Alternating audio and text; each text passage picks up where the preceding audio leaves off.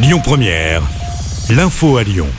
Bonsoir à tous. Dans l'actualité ce jeudi, on devrait en savoir plus ce soir sur la levée des restrictions sanitaires en France. Olivier Véran et Jean Castex dévoileront un calendrier précis à partir de 19h sur la suite des événements.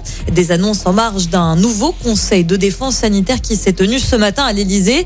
Les discothèques, les bars ou encore les jauges étaient au cœur des discussions. Concernant le télétravail, trois jours par semaine, on sait déjà que la mesure va être prolongée de deux semaines. Gabriel Attal, le porte-parole du gouvernement, a souligné que l'épidémie était encore en expansion. L'actu, c'est aussi cette nouvelle journée de mobilisation dans l'éducation nationale.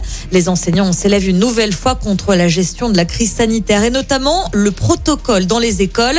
Ils demandent plus de moyens. Un rassemblement a lieu en fin de journée à Lyon devant le rectorat situé dans le 7e arrondissement.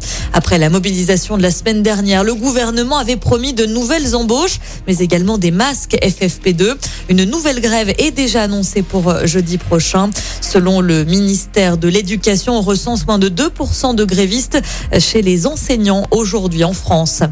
Direction le Jura, près de Lons-le-Saunier, où quatre lycéens ont perdu la vie la nuit dernière dans une sortie de route. Après avoir glissé sur le verglas, la voiture avec cinq personnes à son bord a fini sa course dans un lac. Seul un jeune homme de 16 ans a pu s'extraire en vie de véhicule. Une cellule psychologique a été mise en place. Retour sur ce grave accident de la route à Saint-Pierre de Chandieu. Ce matin, deux véhicules sont entrés en collision après, après 7 heures. Deux personnes ont été gravement blessées. L'intervention des secours a nécessité la coupure de la départementale 47. L'actualité marquée également par la nuit de la solidarité. C'est ce soir de 20h à 1h du matin. Une opération inspirée des États-Unis qui consiste à réaliser un décompte précis des personnes sans abri en l'espace d'une nuit et à recueillir des informations auprès d'elles. Le but est de recenser leurs besoins et d'adapter en conséquence les politiques publiques.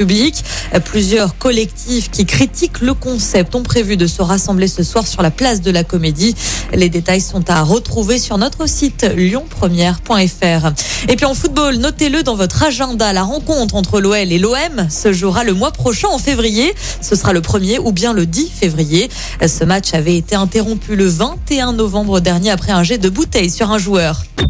Écoutez votre radio Lyon Première en direct sur l'application Lyon Première, lyonpremière.fr et bien sûr à Lyon sur 90.2 FM et en DAB+.